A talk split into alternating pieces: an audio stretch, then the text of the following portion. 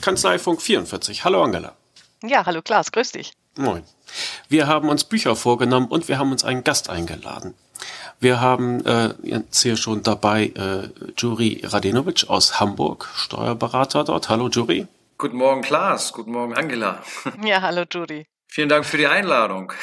Ja, schön, dass du dabei bist. Wir waren äh, zu dritt waren wir fleißig. Wir haben richtig Hausaufgaben gemacht. Wir haben uns jeder äh, Bücher vorgenommen und wie sich jetzt rausgestellt hat, haben wir alle das gleiche gelesen.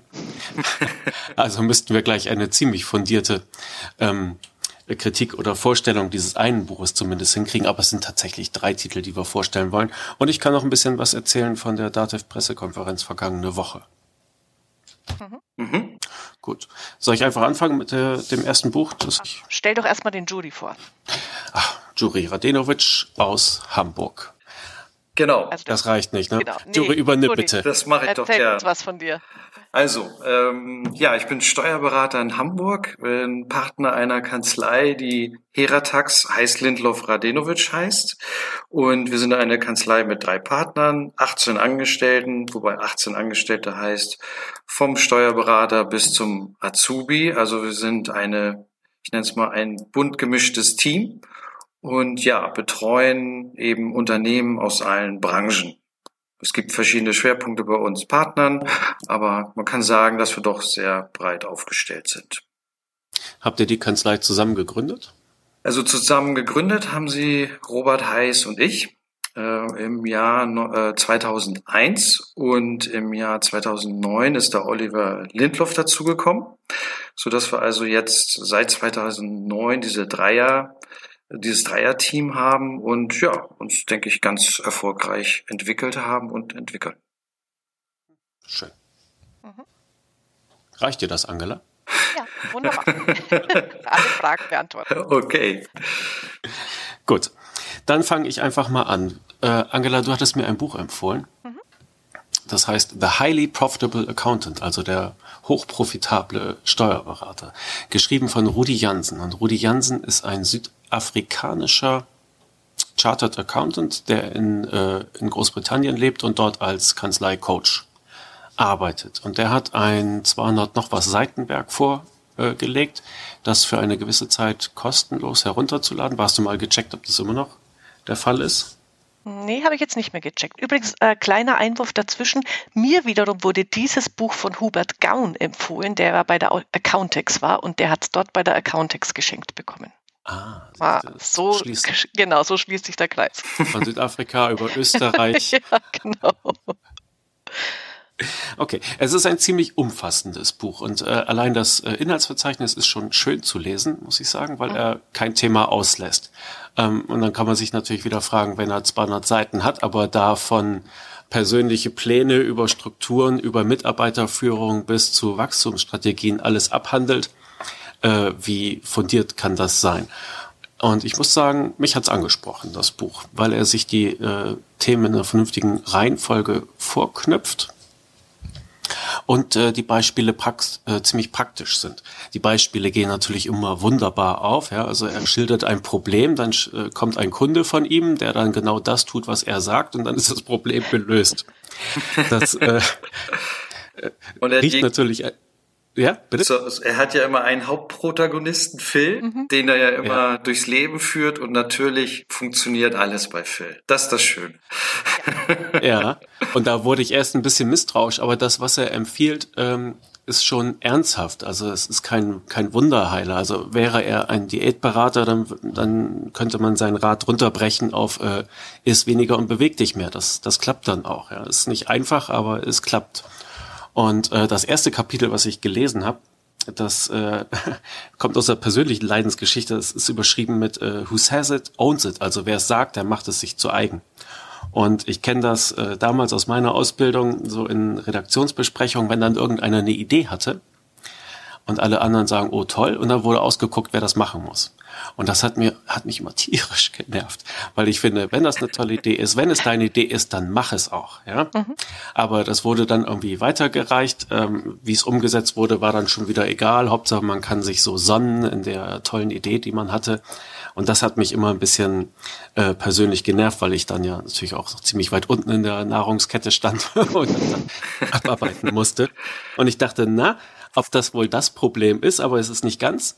Aber es war auch ganz interessant. Es geht da nämlich im Kapitel um das Thema Delegation. Und er sagte, du kannst als Chef im Grunde an zwei Punkten äh, befehlsmäßig delegieren. Und die Punkte dazwischen müssen aber deine Mitarbeiter ausklamüsern. Also ähm, du kannst bestimmen, wer etwas macht. Und du kannst äh, bestimmen, bis zu wann er das zu machen hat. Aber die Punkte dazwischen, äh, was genau, was ist eigentlich das Ziel und welche Schritte machen wir, diese Punkte müssen tatsächlich von den Angestellten ausgedacht und auch ausgesprochen werden. Und das deshalb der Übertitel, äh, der, der Titel des Kapitels. Ne? Wer es sagt, der macht es sich zu eigen. Nämlich wenn du beim Delegieren alle Schritte vorgibst als Chef, dann äh, ja, wird der Mitarbeiter zwar nicken, aber das Ganze sehr, sehr widerwillig angehen, weil es so aufgedrückt wurde. Aber wenn du halt äh, darauf achtest, dass die Leute das Ziel selber aussprechen, dass sie die Schritte selber festlegen und wenn es halt ins Unsinnige geht, dann musst du halt gegensteuern leicht, ja. Und das beschreibt er auch wie, nämlich durch, durch Fragen und nicht durch äh, Kommando. Dann bringst du die Leute halt dazu, äh, sich mit ihrem Ziel zu identifizieren. Also es war nicht ganz äh, mein Thema, aber äh, es war ein schönes Beispiel, um einzusteigen, weil er macht es tatsächlich sehr, sehr anschaulich. Ja, Klaas, ergänzend dazu, das äh, habe ich auch so empfunden, wie du es beschrieben hast, komme ich kurz zu dem Buch, was ich ja euch vorstelle, das da heißt 50 Erfolgsmodelle, kleines Handbuch für strategische Entscheidungen von Michael Grugarus und Roman Schepela. Und die haben natürlich auch ein Modell, wie man Mitarbeiter führt. Und das ist aus deren Sicht zum Beispiel das Hersey Blanchett Blanchard-Modell, oh Gott, schwieriger Name. Und die sagen, bei der Mitarbeiterführung habe ich zunächst einmal diesen situativen Führungsstil zu beachten und ich habe mir anzuschauen, welchen Mitarbeiter habe ich? Habe ich einen Anfänger? Habe ich einen Experten? Habe ich jemanden, der ein paar Jahre Berufserfahrung habe? Und davon machen sie abhängig, wie stark ich mich mit diesem Mitarbeiter äh, zu beschäftigen habe, ihn zu führen habe. Wenn jemand neu im Unternehmen ist, dann heißt es, habe ich eher die Trainerposition, habe ihn also bestimmte Dinge vorzuleben. Wenn jemand schon jahrelang im Unternehmen ist, dann nimmt dieser, ich nenne es mal, Coachbedarf äh, zunehmend ab. Das fand ich ganz interessant. Also auch in Bezug auf das, was Rudi Hansen beschrieben hat. Mhm. mhm. Und ähm, also was ich auch an dem Buch so schön finde, er arbeitet so mit, mit Bildern, die so eingängig sind. Und äh, zu diesem Delegationsthema hat er dieses Triangelbild, ähm, wo, wo der Dreiklang eben immer äh, hergestellt werden muss von wer, und zwar eine Person tatsächlich benennen, nicht sagen, Mann könnte irgendwie oder so oder irgendwer. Dann das Was, also genau zu sagen, ähm, was passieren soll und wenn, also das Wann, ähm, einen Termin zu haben. Und nur wenn alle drei äh, Ecken bespielt werden bei dieser Triangel, dann gelingt Delegation. Also das hat mir sehr gut gefallen, was er da schreibt. Ja, und in der Praxis ist genau das letzte das große Problem. Wann mhm. wird was fertig gemacht? Da verbindliche Termine festzusetzen, das kennen wir aus unserer eigenen Kanzlei.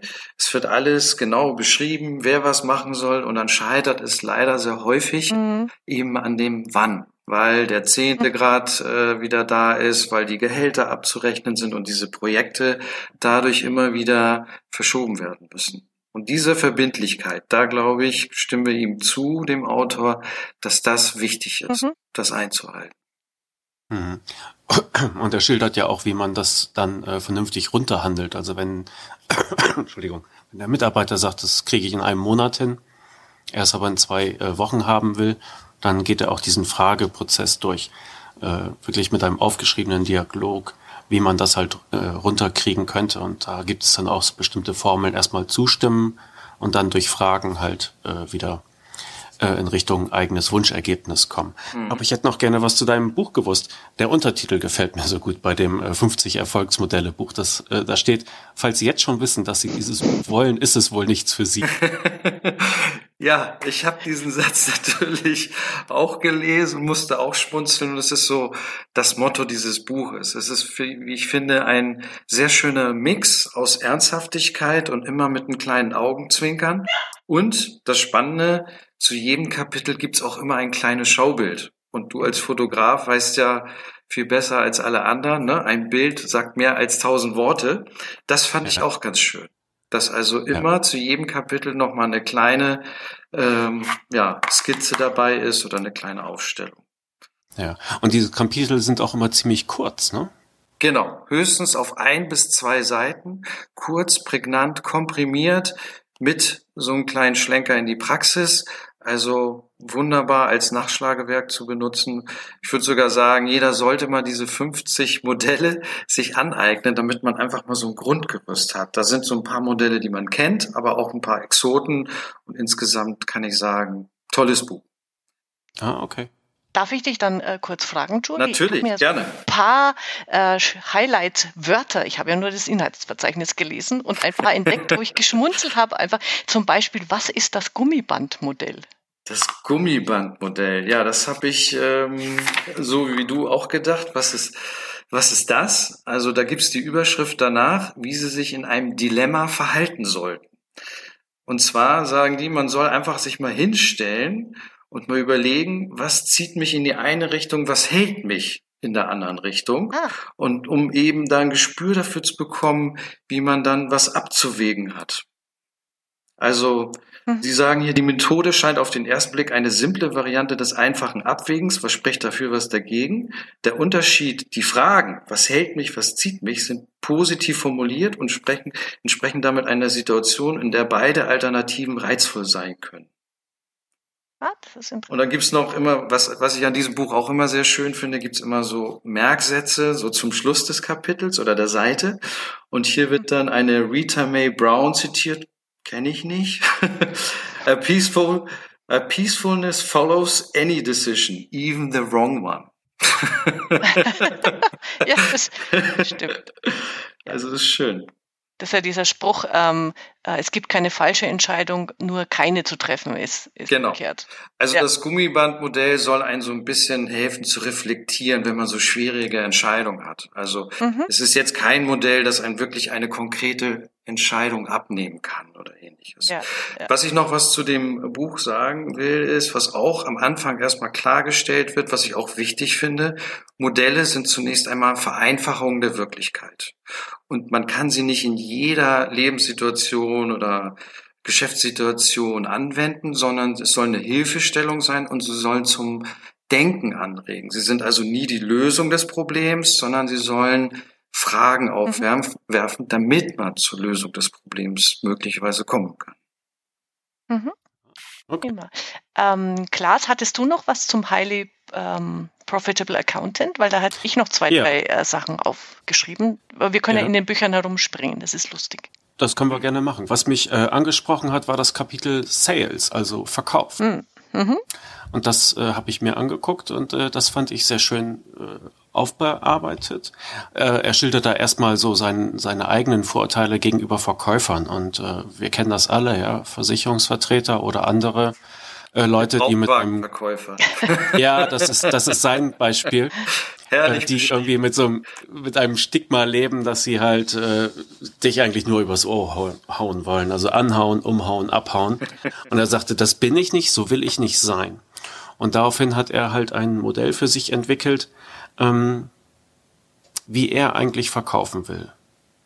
Und äh, es soll transparent sein, es soll zu seinen Werten passen.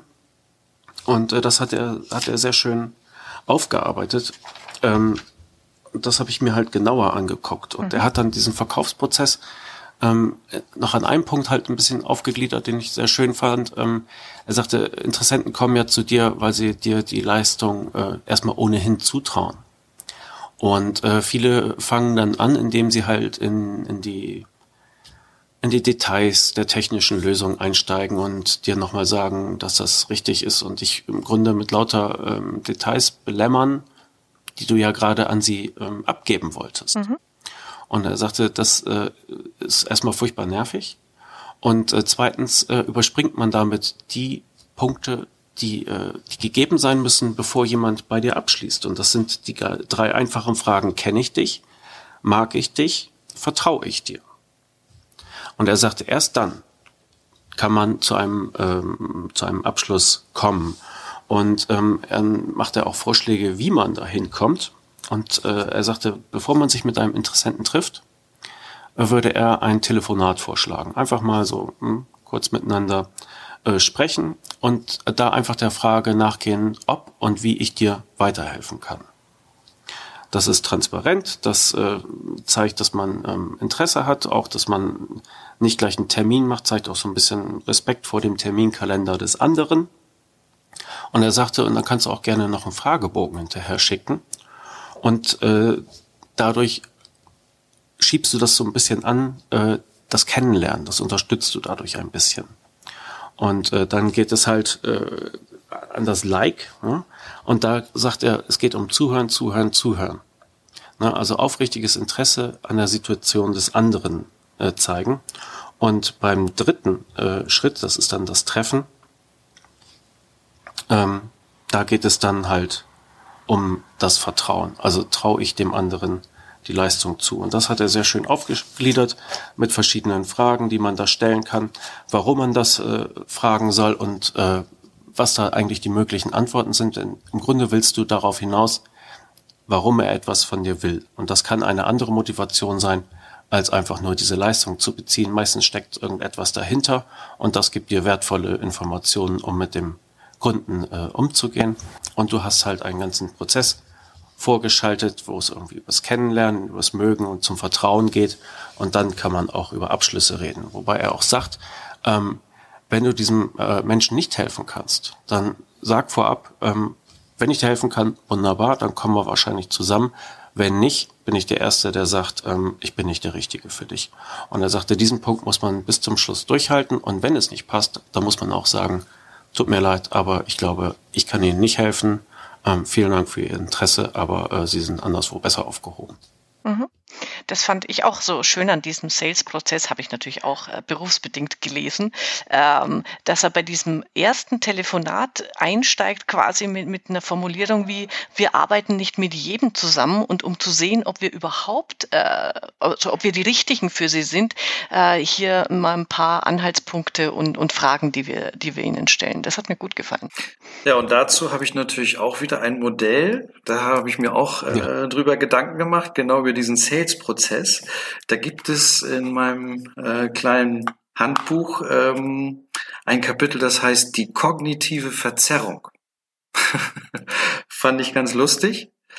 Und ähm, ja, da geht es darum, dass man eben nichts auf den ersten Eindruck geben darf, weil man sonst eben Gefahr läuft, eben aus diesem ersten Eindruck die falschen Informationen zu ziehen. Und wie soll man das überspringen? Weil das ist ja doch irgendwie ein Eindruck, den man sich nicht entziehen kann, oder? Ja, dass man sich zunächst einmal dessen be bewusst wird. Dass man sagt, okay, ich habe mal zu versuchen, alles auszublenden, was diese, diesen, die nennen das den sogenannten Ankereffekt auslöst, um eben dadurch, ja, ähm, mich davon frei zu machen. Mhm. Okay. okay. Hast du, Hast du äh, erlebt, Oh, jetzt höre ich mich leider wieder doppelt. Hast du gerade deinen Kopfhörer abgezogen? Nee, habe ich nicht. Also jetzt müsste es okay sein. Ist bei euch okay? Ja. Gut. Ja, ist wieder okay. Okay. Ach, wunderbar. Ja, die kleinen technischen Schwierigkeiten zwischen. hast du dich denn, hast du dich denn schon davon freimachen können? Weil hm, man kommt in einen Raum, sieht jemand anders und denkt, aha, ja, könnte passen, könnte nicht passen. Hast, hast du es schon mal geschafft, das irgendwie ja, drückt? Ja, also schon mal, dass ich mir Gedanken gemacht habe, was finde ich jetzt an dieser Person gerade besonders äh, sympathisch? Oder wenn es gerade jemand ist, der vielleicht unsympathisch ist, warum es eigentlich so ist, dass ich diese Person gerade unsympathisch finde. Hm. Und ähm, konnte also da durchaus für mich erkennen und entdecken, okay, man muss da ein bisschen aufpassen mit dem ersten Eindruck. Es heißt ja auch so schön, für den ersten Eindruck gibt es keine zweite Chance. Das habe ich natürlich wiederum umgekehrt genauso zu beachten. mhm. Ah, okay. Gut. Also bei diesem Sales-Prozess hat mich, ich habe das jetzt nicht vertieft dargestellt, es ist ein Kapitel von 15 Seiten oder so etwas. Ähm, das gibt, glaube ich, einen ganz guten Eindruck für dieses Buch. Und mhm. äh, was mich da angesprochen hat, war auch äh, etwas, was aus, aus meinen Verkaufsprozessen stammt. Äh, oft fragen mich so, ja, was, was können Sie denn anbieten? Und sie erwarten dann irgendwie, dass ich irgendwas runterrappel. Ähm, komischerweise sind die Gespräche irgendwie dann immer besonders fruchtbar, wenn ich zurückfrage, was brauchen Sie denn? Mhm. Und warum brauchen Sie das? Ne? Und äh, dann stellt sich raus, dass, dass irgendwie drei von meinen vier Sachen für die gar nicht in Frage kommen, aber das, das letzte vielleicht äh, besonders gut. Und dann kann ich halt das auch kontrastieren. Und das ist auch eine Technik, die ja dann später beim, beim, äh, beim Thema Preis äh, nochmal angeht, weil da auch, ja, jeder Preis, den man in den Raum wirft, der klingt erstmal hoch. Und besonders wenn es vom Verkäufer kommt, dann ist da die Abwehrhaltung beim Käufer oder beim Interessenten zu sagen, nee, äh, auf keinen Fall, ja, äh, das kann ja nur zu hoch sein. Und ähm, da gibt er dann halt auch Tipps, wann man den Preis reinwirft und wie und dass man da am besten kontrastieren sollte mit, was ich, den hohen Preisen der Konkurrenz oder was man alles dafür bekommt. Und ähm, ja, also habt ihr die, die Preissachen auch gelesen? Habt ihr diese Tabelle äh, vor Augen, die er nee, die, hat? die habe ich nicht mehr. Äh, ich muss geschafft. gestehen, ich auch nicht. Ja. Er hatte da eine, äh, eine äh, Londoner äh, Steuerberaterin, die Russisch sprach ah, ja, und ja. sich besonders um die ähm, russischsprachigen äh, Mandanten da in, in London kümmerte. Nur ist in London, wie, wie halt äh, überall so, ne? in der Großstadt ist alles teurer und London gerade noch mal fünfmal teurer. Und die war einfach saubillig. Und ähm, das wusste sie auch irgendwo instinktiv und sie hatte aber keine großen Verwaltungskosten, hat klein angefangen und, und zunächst dann nur billige Kräfte, aber es war halt eine endliche Strategie, äh, eine Sackgasse und sie wusste, sie musste irgendwie raus. Dann hat er gesagt, mach mal eine Tabelle. Und da schreibst du untereinander all deine Leistungen hin. Und in die Spalten rechts davon, fünf Spalten, in die mittleren drei, schreibst du mal drei Preise. Und ich weiß nicht, woher er diese Daten hatte. Offensichtlich äh, gibt es da Vergleichsdaten oder sie hat sie sich von Internetseiten gefischt und hat dann den niedrigsten Preis äh, hingeschrieben, die die Konkurrenz so bietet, den mittleren Preis und den höchsten Preis. Und in London wird halt oft der höchste Preis fällig. Und das war halt die mittleren drei Spalten und in die linke Spalte sollte sie dann ihren jetzigen Preis schreiben. Und das hat ihr halt äh, schmerzhaft vor Augen geführt, dass sie äh, den Preislimbo unter allen Stangen durchgemacht hat, die irgendwie nur nur da waren und äh, ja, dann musste sie dreimal schlucken und hat sich halt neue Preise ausgedacht und die dann in die Spalte rechts getragen. Und äh, dann ist sie ähm, zu den Mandanten gegangen und hat gesagt, pass auf, äh, ich habe in der Vergangenheit einfach zu wenig abgerechnet, das kann ich nicht länger durchhalten. Ich will auch jetzt äh, nicht nachträglich irgendetwas fordern, aber das sind meine neuen Preise. Mhm. Und ähm, er sagte, er forderte das Mut, ja, auf alle Fälle. Haben äh, Kunden gekündigt, ja, zwei. Mhm. Und der Rest, äh, der Rest hat mitgezogen. Und äh, das war bestimmt nicht einfach für die gute Frau ja. das äh, so durchzuziehen.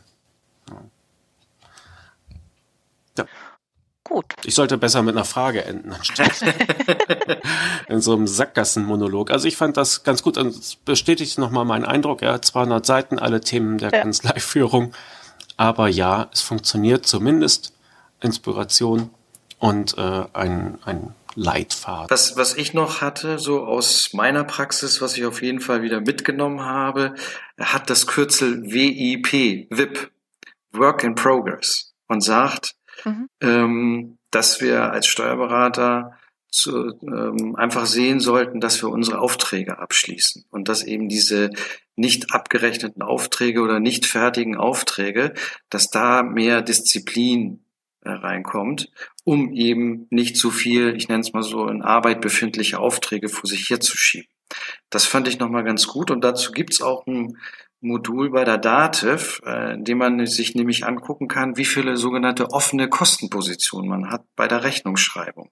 Im Programm Rechnungsschreibung kann man sich das anschauen Und äh, man wird da überrascht sein, wie viele offene Zeiten da so rumschwirren in der Kanzlei. Und äh, wir haben es mittlerweile so gemacht, dass wir das monatlich machen und das kann ich nur jedem empfehlen, sich das also monatlich anzuschauen. Ich habe auch noch zwei, zwei Sachen, die ich ähm, für Kanzleien so nochmal mir was klar geworden ist. Das eine, er beschreibt ja sehr gut, was sollten oder wie, wie schauen die Verantwortungsbereiche vernünftigerweise in Kanzleien aus. Ähm, also es sollte Teams geben, jemanden, der sich um die Verwaltung kümmert, um Verwand Finanzen. Und dann gibt's natürlich auch den Punkt You, also Sie, der Steuerberater. Und dann sagt er, die, so viele Steuerberater kümmern sich um nichtige Kleinigkeiten. Das ist ungefähr ungefähr so, ich liebe dieses Bild, wenn Usain Bolt dabei hilft, die Startblöcke aufzustellen. ja, tolle Beispiele. also das hat, das hat, das war wieder so ein Aha-Moment, wo ich schmunzeln musste. Ja, genau, wenn man sich das mal vorstellt, ähm, wofür bin ich in der Kanzlei verantwortlich, dann ist es sicherlich nicht die Post aufmachen und Werbung von, äh, ein, äh, von, von Bescheiden zu trennen oder so. Ja, einmal das, das Wichtige von Unwichtigen ähm, ja. zu trennen. In meinen Erfolgsmodellen ist es die Eisenhower-Matrix, die ihr wahrscheinlich auch mhm. kennt, so eine Vierfelder-Matrix. Mhm.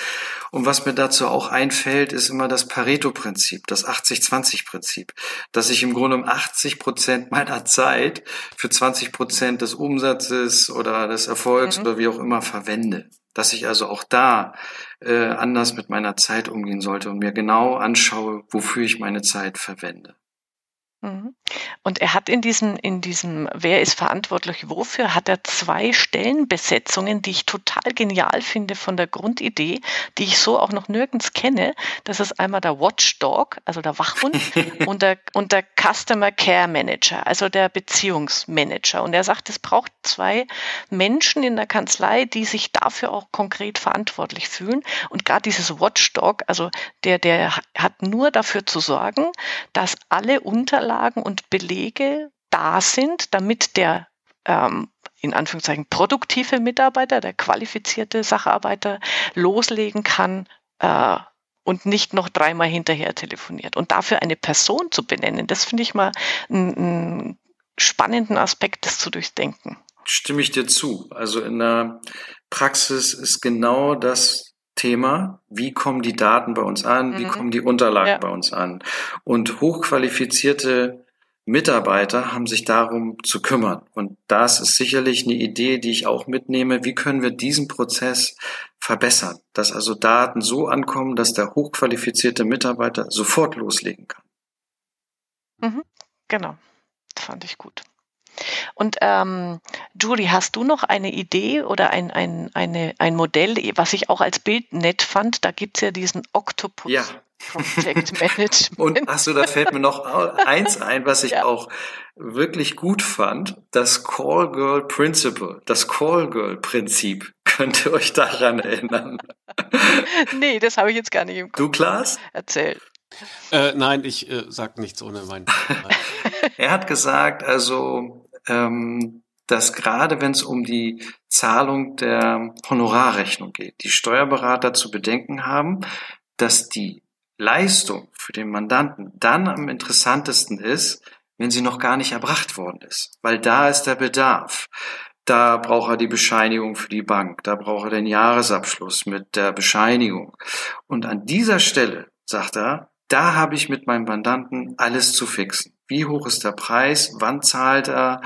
Ähm, und nur dann wird der Mandant, so sagt er das, also auch äh, verhandlungsbereit sein, was also bestimmte äh, Honorare angeht, gerade wenn es um Bescheinigung geht, die ja nicht für einen Steuerberater ohne sind aus Haftungsgründen, wo häufig sich dann ähm, die Mandanten denken, ist doch kein Problem, ist doch nur Copy and Paste was natürlich nicht so einfach ist, weil wir ein großes Haftungsrisiko haben.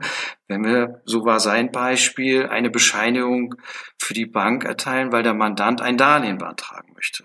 Und er sagt also, er nannte das Call Girl Prince Principle. Das fand ich sehr lustig. Ja. Aber Octopus, äh, Angela, ja, schilder du doch kurz. was, ja, was, äh, er sagt, damit auf ähm, Fand ich auch gut. Ja, genau. Das, das, Bild ist einfach so toll, weil das trifft es sehr gut. In so einer Kanzlei laufen ja ganz viele äh, Fäden und Projekte, wenn man es mal einzelne Aufgaben als Projekte betrachtet. Und üblicherweise ähm, ist der Kanzleiinhaber der Oktopuskopf und dann hat die Tentakeln um ihn herum sind alles die, die Arme und die muss er halt überwachen und dann muss er gucken, dass alles läuft und und und. Und das, das ist verkehrt. Also raus aus diesem äh, Oktopuskopf äh, und es muss einfach für jedes Projekt, für jede Aufgabe einen Verantwortlichen geben.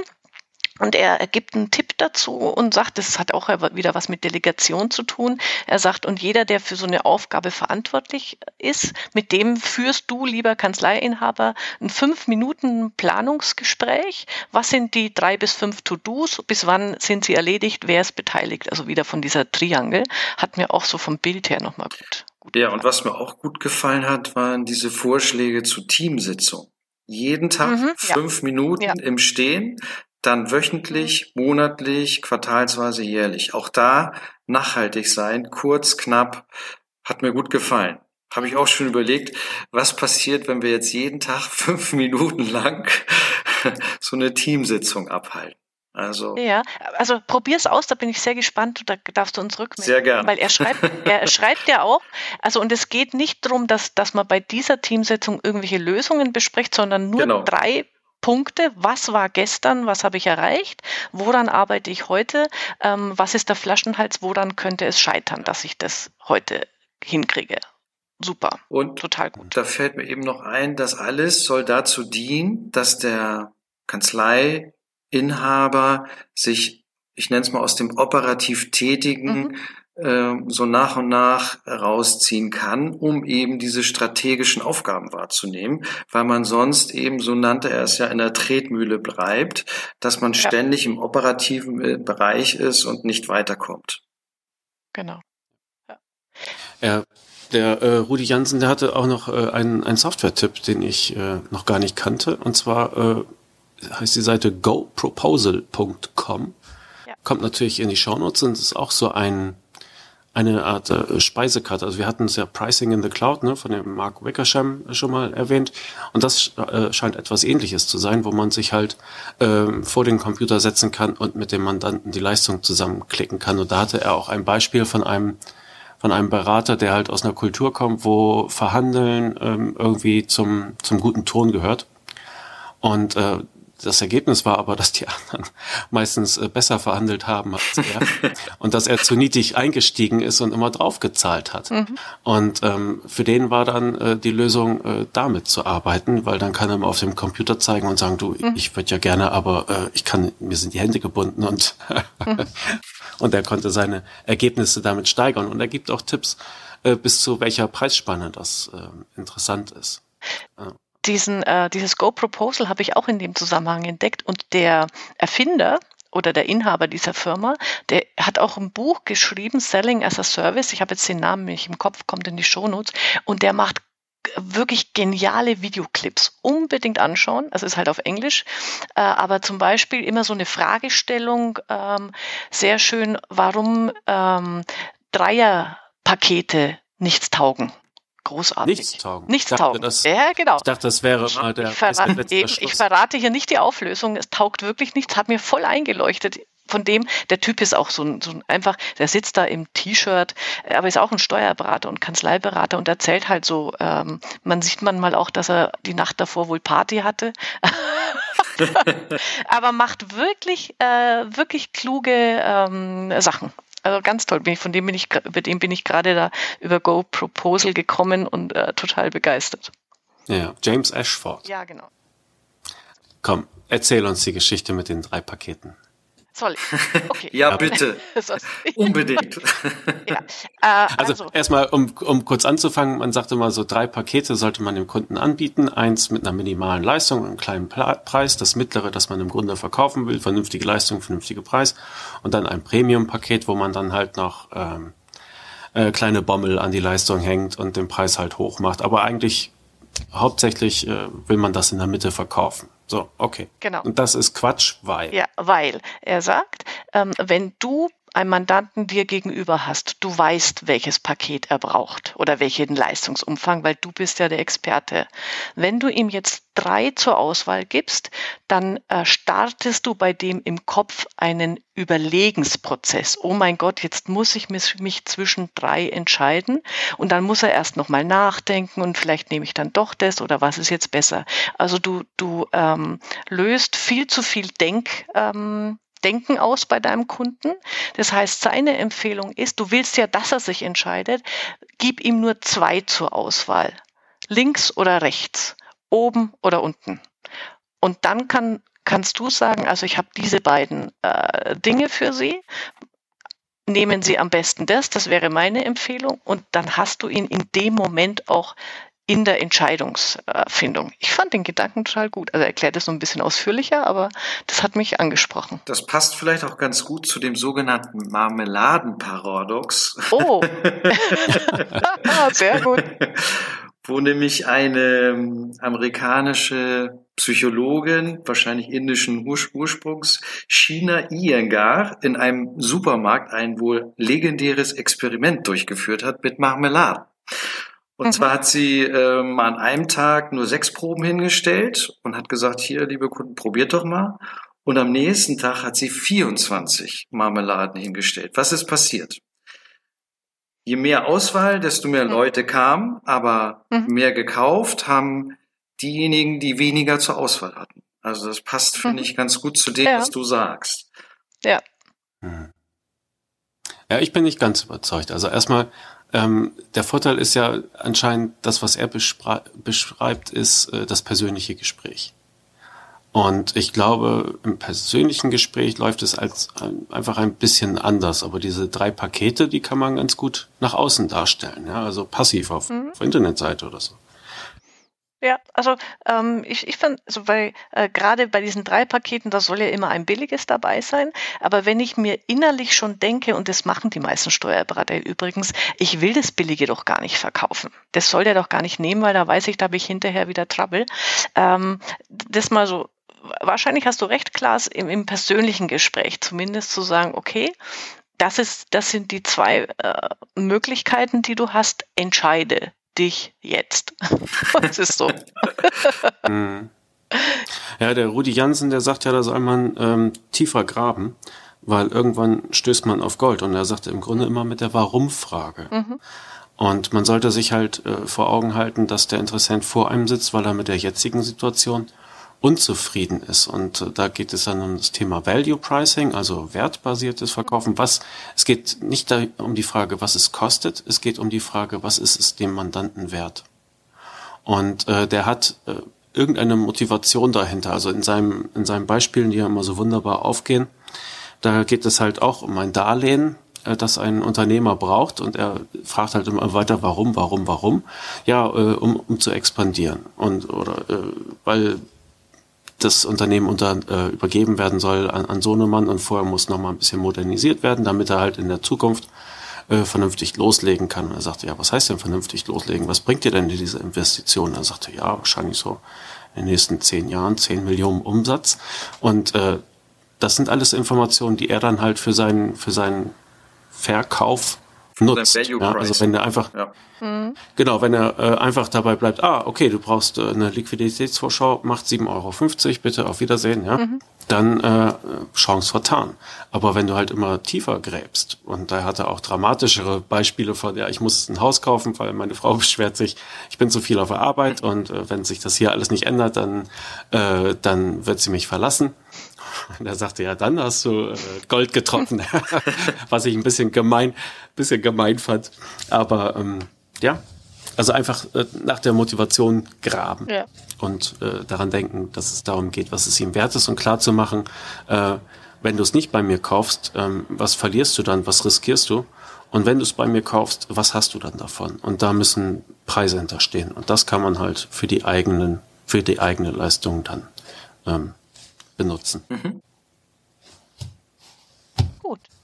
Also wir, wir merken schon, dieses Buch hat uns alle drei sehr, sehr angesprochen. Auf jeden Fall. Wirklich äh, an, an alle Zuhörer, lest es nochmal, es ist äh, total genial.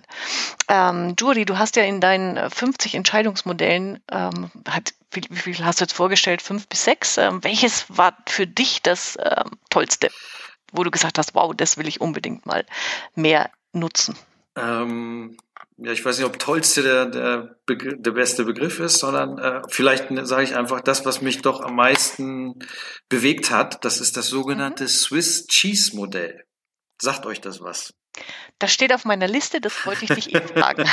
Sehr gut. Hat was mit äh, Qualitätsmanagement zu tun. Also witzigerweise hatte ich in meinem letzten Urlaub zufällig mal ein, mit einem Piloten über dieses Swiss Cheese Modell gesprochen. Das kommt nämlich eigentlich aus der aus dem Bereich Luftfahrt, Raumfahrt, also aus Branchen, wo also Fehler unbedingt zu vermeiden sind. Und ähm, das Swiss Cheese Modell vergleicht eben Fehler mit einem Schweizer Käse. Das heißt, es gibt verschiedene Ebenen oder so wie Schweizer Käsescheiben.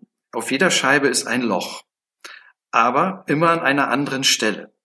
Und wenn es jetzt zu einem Fehler kommt, ist es immer eine Verkettung von unglücklichen Umständen. Und äh, hier gibt es ein schönes Schaubild, wie ein Flugzeug dann durch die verschiedenen Löcher durchfliegt.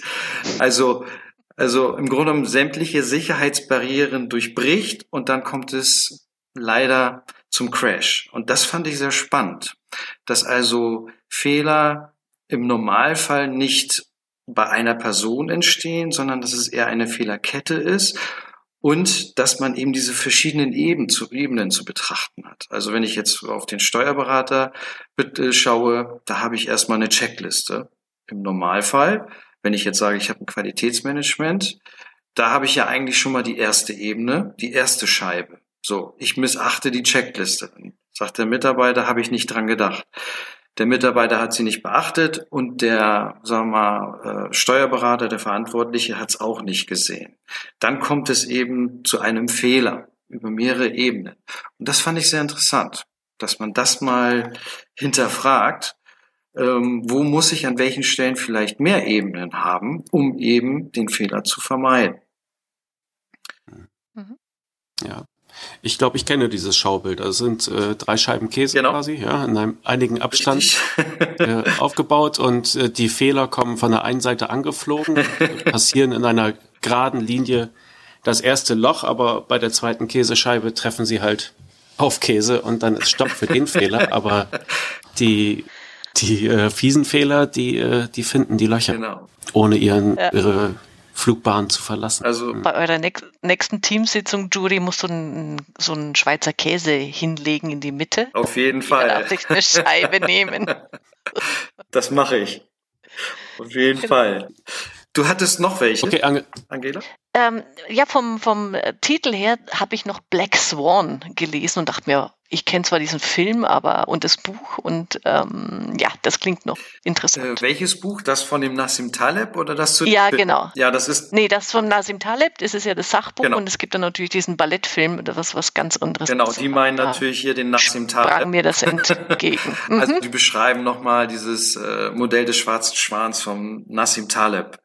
Das heißt also, dass er sagt, es gibt äh, Dinge in der Welt, die wir nicht kennen, die aber einen großen Einfluss dann plötzlich entwickeln, im Positiven wie im Negativen. Und er sagt, ähm, das rührt eben aus dem Beispiel, dass man früher geglaubt hat, es gab keine schwarzen, es gäbe keine schwarzen Schwäne. Und irgendwann sind aber äh, schwarze Schwäne entdeckt worden und daher halt eben dieses Bild mit dem schwarzen Schwan. Klassiker mittlerweile ist ja die Finanzkrise. Keiner hat sie vorhergesehen, sie ist aber tatsächlich eingetreten. Und das Besondere am schwarzen Schwan ist eben, dass er A sehr, sehr selten ist und B eine sehr große Auswirkung hat. Und auch hier wieder sagt der Nassim Taleb, positiv wie negativ. Und einfach dieses äh, Modell, was ich sehr interessant finde, ähm, das wird hier nochmal beschrieben. Mhm. Okay. Agela, du hattest dir noch ein Buch vorgenommen und ein Pippi Langstrumpf Buch. Andersartig. ja, genau. Hat mit Pippi Langstrumpf gar nichts zu tun, äh, sondern mit Marketing und ähm, ist so ein bisschen die Richtung, ja, herausragen aus der Masse. Es gibt ja immer diesen Begriff USP, Alleinstellungsmerkmal. Wie gelingt das heutzutage? für mich persönlich muss ich jetzt sagen, das Buch kann man, kann man lesen, muss, muss man aber nicht, weil es in dieser Linie von vielen Positionierungsbüchern sich befindet und ich dazu natürlich auch schon unglaublich viel gelesen habe. Aber es liest sich erstens sehr, sehr nett und reflektiert auch nochmal in der neuen Internet, in der neuen digitalen Welt, wie, wie Marketing funktionieren kann. Und da ist das Erste, was ich sehr schön fand als Bild, also wie gesagt, in diesen Bildern äh, kann man immer sich die Sachen gut vorstellen. Also wir haben gerade eine Sintflut an Informationen, die als absolute äh, Overkill. Und da braucht es, wenn ich ähm, draußen überleben will, wenn ich von, von Kunden wahrgenommen will, brauche ich eine einen Leuchtturm. Also ich muss quasi als Leuchtturm dastehen. Ähm, mein Leuchtfeuer ähm, zeigt sich, das ist dann quasi meine Außenwirkung, meine Außenpräsenz. Und ich muss auch für etwas stehen. Und das fand ich nochmal sehr deutlich darüber gebracht, sich auf Interessensgruppen zu konzentrieren. Nicht, also äh, Jury, du hast ja gesagt, wir machen alles für alle. Jetzt, sorry, bisschen übertrieben, aber ihr habt äh, breites Mandatsspektrum. Ähm, die empfehlen eben eher in die Richtung zu sagen, ich konzentriere mich auf eine bestimmte Gruppe, auf ein bestimmtes Thema und das trage ich nach außen. Dafür werde ich wahrgenommen. Und da habe ich noch einen schönen Merker äh, gefunden, nämlich heutzutage geht es nicht mehr darum, Zielgruppen zu erreichen, also einzelne Personen, sondern Interessengruppen. Im Sinne von ist es entscheidend, äh, welche Interessenpersonen heute haben. Und ähm, das wird im, im Marketing eh immer häufiger jetzt kolportiert nach dem Motto, naja, äh, es gibt nicht mehr diesen äh, äh diese eine Zielgruppe 35, äh, Vater, zwei Kinder, fährt äh, Mercedes oder BMW, sondern äh, ein Tollverdiener macht Campingurlaub oder ein ähm, Wenigverdiener le leistet sich das eine tolle Ding, also da so hinzugucken. Das finde ich ganz interessant, was du sagst. Ähm, das passt für mich zu dem, was wir im Grunde genommen sagen als Kanzlei mhm. in Bezug auf die Digitalisierung. Dass mhm. wir nicht sagen, das Thema Digitalisierung betrifft nur Unternehmen einer bestimmten Branche, mhm. sondern branchenübergreifend. Und vielleicht noch kurz zur Kanzlei. Also wir fokussieren uns schon auf Unternehmen und sagen ebenso mhm. das, was man vielleicht B2C-Geschäft nennen könnte, Einkommensteuererklärung, das ist eben etwas, was wir nicht machen. Und wir fokussieren ja. uns auf Unternehmen ja. mhm. und sagen mhm. beispielhaft, äh, wir stehen für Digitalisierung, Prozessoptimierung. Und das ist ja das, was du sagst. Das ist auch unabhängig mhm. ja, von der genau. Größe. Ja. Ja, richtig. Also genau das meinen die auch mit dem Leuchtturm. Ich stehe für etwas und das ähm, transportiere ich auch äh, nach draußen. Mhm. Hm. Da muss ich noch mal kurz reingrätschen mhm. mit einem Punkt, der mir vorhin schon aufgesprungen ist. Ich war letztens äh, in Hamburg eine Woche vor dem G20-Gipfel. da fühlte ich mich auch schon sehr gut bewacht. Ähm, und äh, ich habe da den Philipp Helmich besucht vom Steuerbüro mhm. Online. Und das äh, verbindet sich mit dem Thema, was wir vorhin hatten, ja, dass die Fachkraft loslegt, wenn die Fachinfos vorliegen und äh, dass sie nicht mit äh, Jagen und Sammeln beschäftigt werden sollte. Und äh, die äh, mit ihrem Steuerbüro Online, die versuchen halt solche Prozesse mh, hm, tja, im Internet irgendwie abzubilden. Und bei diesem Steuerbüro Online gibt es zum Beispiel einen, einen Prozess für Einkommensteuererklärung. Äh, wo die Leute einen Fragebogen beantworten, wo sie erste Dokumente hochladen können. Und du als Kanzlei wirst benachrichtigt, wenn die damit fertig sind. Und dann kannst du halt diese private Steuererklärung wahrscheinlich auch in einer Stunde abarbeiten. Wenn das äh, auf dem üblichen Weg äh, laufen würde, mit äh, Telefonat hier und da und haben sie schon und ich brauche noch, ja, dann nimmt derjenige dreimal die Arbeit auf. Das Ganze zieht sich über drei Wochen. Er weiß nach zwei Wochen nicht mehr, äh, was sie beim ersten Mal besprochen haben. Und die versuchen solche Prozesse halt abzubilden. Und das hatte ich mir nochmal erklären lassen und fand das äh, eine super. Das ist, das ist in der Tat die Herausforderung. Ich finde das ganz spannend, was du da äh, beschreibst. Die große Herausforderung ist, die Daten strukturiert zu bekommen. Und wie man das hinbekommt, gibt, da gibt's eben jetzt, haben wir auch heute besprochen, verschiedene Wege. Zum Beispiel vielleicht den Customer Care Manager oder wie hieß der andere?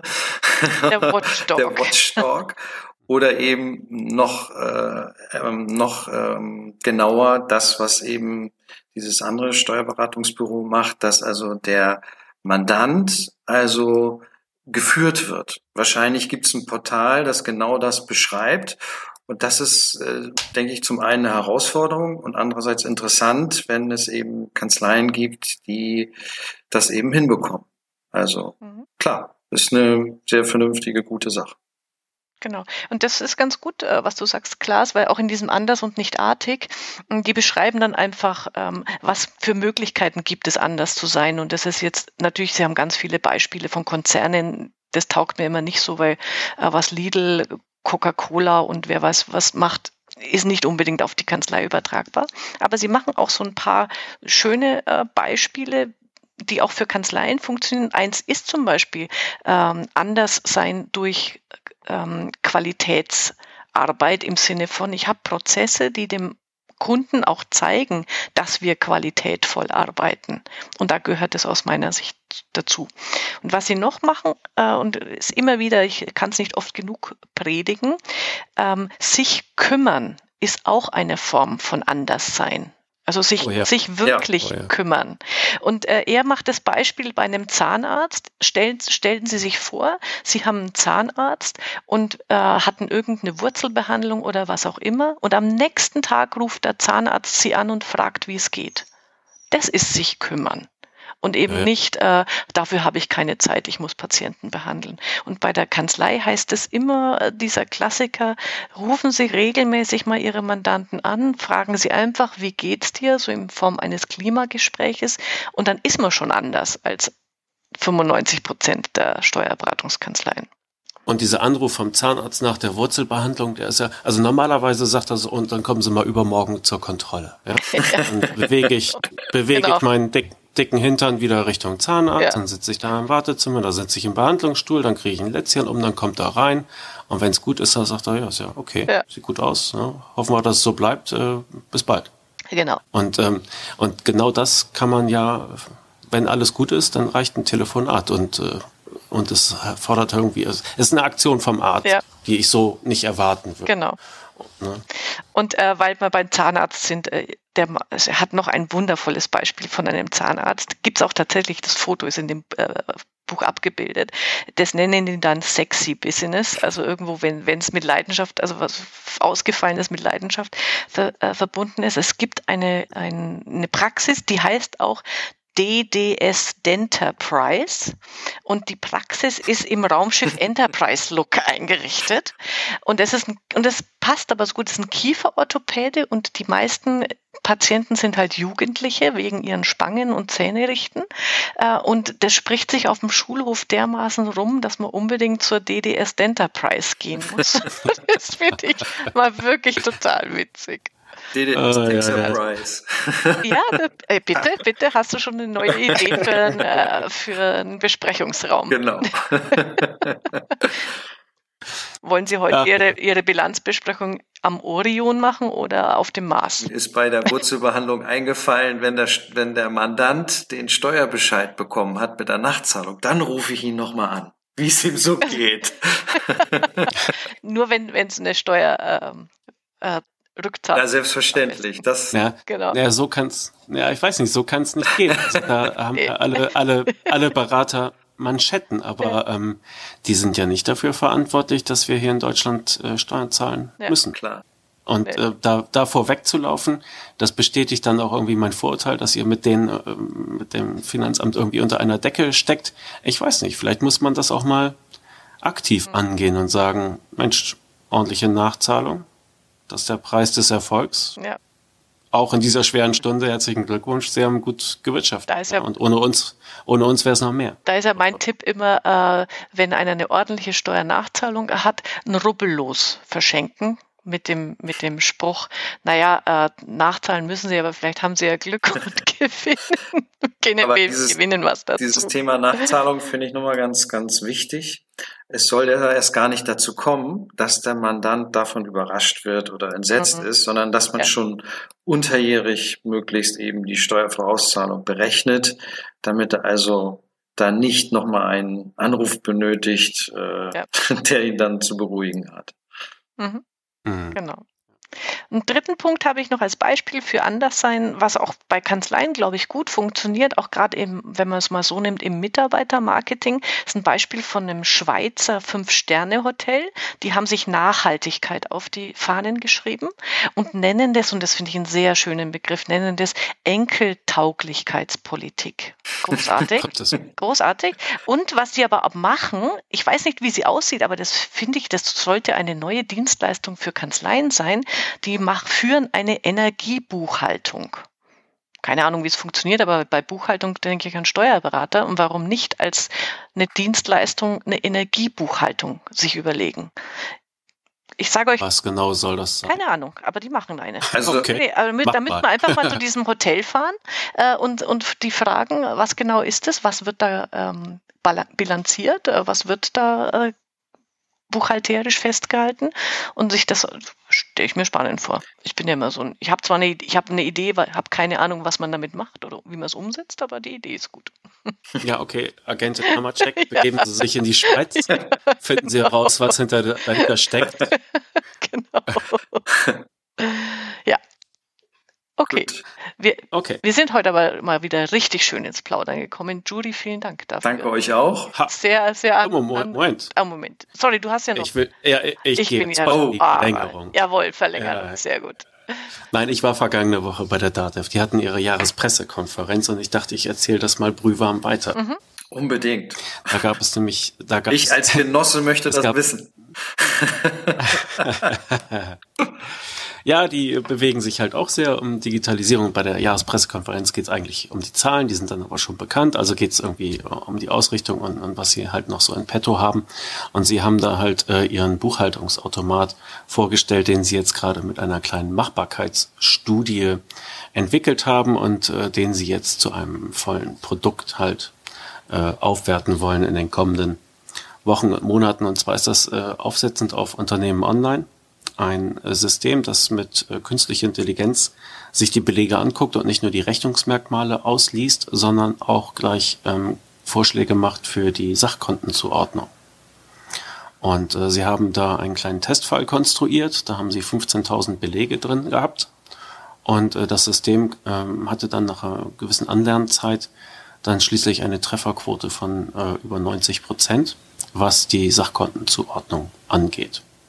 Und äh, das ist ja halt die Geschichte, wie tatsächlich Zeitersparnis in die Buchhaltung kommen kann. Und dann ging es halt auch darum, äh, wie die DATEV sich so vorstellt, äh, dass die Steuerberater ihre ihre Zeit äh, verbringen beziehungsweise neue Leistungen anbieten. Und da war dann so besonders äh, einmal Compliance-Beratung äh, war ein, ein Modell, das vorgestellt wurde, oder halt das Outsourcing von ganzen Unternehmensabteilungen quasi an den Steuerberater im Sinne eines Financial Office und, und Buchhaltung. Und äh, der, der, der Weg dahin, den wollen sie halt ebnen durch eine möglichst medienbruchfreie Verarbeitung ähm, solcher Prozesse.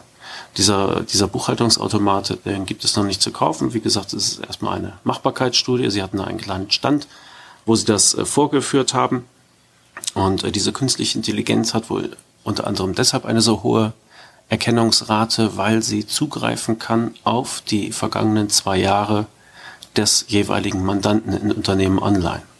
Und äh, so kann sie halt vernünftig angelernt werden. Und das Ziel ist halt, also sie haben schon über 50 geschafft, aber ähm, Ziel ist 80 Prozent der ganzen äh, Belege ohne weiteres äh, Anfassen verarbeiten zu können. Also Kontrolle ja, aber nicht, äh, dass da irgendein Mitarbeiter noch irgendetwas eintragen muss. Ja, spannend. Also eure. Mhm. Vielleicht was ergänzend dazu. Äh, wir haben ja gerade darüber gesprochen, was, macht, was machen dann die Steuerberater in der Zukunft noch? Ich habe einen ganz interessanten Artikel gelesen in der Zeitschrift Wirtschaftsinformatik und Management.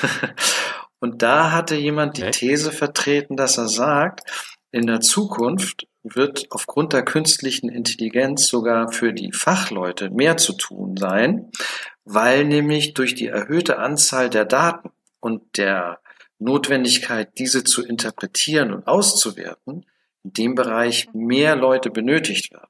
Also, dass ich sage, auch da gibt es wieder eine Chance, dass man sagt, okay, das manuelle Erfassen fällt weg, aber irgendjemand muss ja auch nochmal überprüfen, ob das alles sinnvoll ist, was da an Auswertung kommt, ob das richtig ist und was fange ich damit an. Also, so dass ich sage, also ich sehe da durchaus Potenziale und nicht nur die Risiken, dass eben das Buchhaltungsgeschäft wegfällt. Genau. Mm, das, da, das ergänze ich ganz gerne noch. Also ich habe noch ein Buch gelesen, stellen wir heute nicht vor, mal vielleicht mal anders. Der, der stille Raub von Gerald Hörhan. Äh, wer schon dazu kommt, unbedingt lesen. Großartiges Buch. Ähm, der schreibt, einer der Top 10, also der bestbezahltesten Berufe in Amerika ist inzwischen der Data Scientist. Ja. Das ist genau das, äh, dieses aus Daten, äh, aus Datenmengen Schlüsse ziehen zu können, Algorithmen zu verstehen und solche Dinge. Äh, ganz, ganz toll. Also das steht auch drin, die elf Berufe der Zukunft. Steuerberater ist dabei. Als Data Scientist. ja, ja, als Data Scientist, genau. Aber wer, wer, Kinder hat, die jetzt dann so kurz vor der Berufswahl stehen, die sollten es unbedingt äh, lesen, die Eltern und die ja. Kinder. Das mit Steuerberater war natürlich ein Scherz, ne, weil Klar. es ja so viele Analysen, Untersuchungen gibt, dass wir ja eigentlich nicht mehr benötigt werden. Angeblich. Genau, genau, angeblich. Gut, du hattest es vorab erwähnt, aber ich glaube, du darfst es ruhig nochmal sagen. Äh, Gerhard Hörhahn mhm. Hat auch einen Spitznamen, unter denen ihm wahrscheinlich merkt. Äh, Sag nochmal. Business Punk. Ah. Äh, mhm. Der ist, äh, also ist, kommt aus Wien, äh, sehr schrägen äh, Wiener Dialekt und läuft ja gerne mit Irokese und Lederjacke rum, aber er ist Milliarden oder Millionen schwer, war mal Investmentbanker, hat festgestellt, dass das mit der Finanzkrise und danach vielleicht nicht mehr ganz so gut funktioniert und hat sich jetzt in der digitalen Welt ähm, neu positioniert und erklärt, erzählt auch in dem Buch, wie er das gemacht hat, sehr, sehr gut zu lesen. Sehr aufschlussreich. Sehr viel Weltuntergangsstimmung dabei, muss man aber auch dazu sagen. Das muss man einfach so mal ein bisschen wegblenden. Aber ähm, er, er rüttelt auf im Sinne von, ähm, hört auf zu verdrängen und so zu tun, als ähm, beträfe euch das nicht oder nach dem Motto, es wird schon nicht so schlimm werden. Er schreibt, es wird so schlimm. Ja, also ich glaube ja auch nicht, dass die Schreibtische von Steuerberatern irgendwie weniger Arbeit ja. betragen werden in Zukunft, ähm, wenn man halt ähm, effizienter arbeiten kann, dann kann man halt ein größeres Pensum abarbeiten und alleine dadurch kann man sich den Schreibtisch schon wieder vollknallen. Und das, ich bin äh, nach Nürnberg gefahren mit einem Umweg über Köln und hatte mich da noch mit einer Steuerberaterin getroffen, die das halt genau schildert. Und zwar äh, war die auf irgendeiner Veranstaltung, da war auch jemand äh, vom Finanzamt und der schimpfte nun die Anwesenden ein wenig aus und sagte, 60 Prozent der Steuerberater, ich hoffe, ich gebe das richtig wieder im, im Kölner Bezirk, geben äh, EUR und andere Sachen halt noch auf Papier. Was? Kann ich mir gar nicht vorstellen. Die Kölner wieder. Also in Hamburg, Hamburg ist es anders. ganz anders. 90 Prozent. Natürlich. Und äh, ja, wenn, wenn Unternehmer das machen würden, dann wäre es eine Sache, aber die Unternehmer haben ja schon einen, einen Profi engagiert ähm, der das eigentlich hinkriegen müsste. Und es, es scheint wohl vor allem ein, ein ja, doch auch eine, eine Altersfrage zu sein. Ja, es gibt ja diesen Altersüberhang im Berufsstand und das sind alles erfahrene Recken und Reckenen, ja, die aber äh, beim Thema hm, digitale Verarbeitung sind die halt nicht so gut und die gehen halt langsam raus aus dem Berufsleben und die übergeben kanzleiweise die Mandanten auf die Nachfolgenden, die dann wahrscheinlich dieses Pensum auch nur mit den entsprechenden Technologien beherrschen können. Mhm. Mhm. Na, das war wieder so eine Sackgassenformulierung. ja, genau. Wunderbar. Okay. Nein, ich, ich bin aber tatsächlich alles losgeworden jetzt. Äh, ich lasse euch jetzt in Frieden. Aber ganz herzlichen Dank, Jury, für ja, deine Zeit. Vielen Dank an euch beide, Klaas, Angela. Ja. Noch einmal. Ja, genau. Gerne wieder. ja. ja. Prima. Okay. Dann alles Gute nach Hamburg. Ähm, viel Spaß noch beim Aufräumen. Ich hoffe, es hat euch verschont. Hat es. Gut. Ja. Alles gut. Okay. Gut. Und endlich mal wieder eine Folge ohne einen einzigen Verbindungsabbruch. Ja, ich bin auch gerade in Dortmund. Ja, bleib da. Ja. Wenn du aus der Schweiz zurückkommst, dann gleich wieder nach Dann Dortmund. werde ich das nächste Mal wieder in Dortmund sitzen. Alles klar. Ja, kannst du von zu Hause noch dein Headset holen, dann haben wir auch wieder ja, genau. da alles rausgeholt. Bestes. Okay, ihr zwei, ganz herzlichen Dank. Ja. Bis, bis bald. bald. Bis denn. Ciao. Tschüss.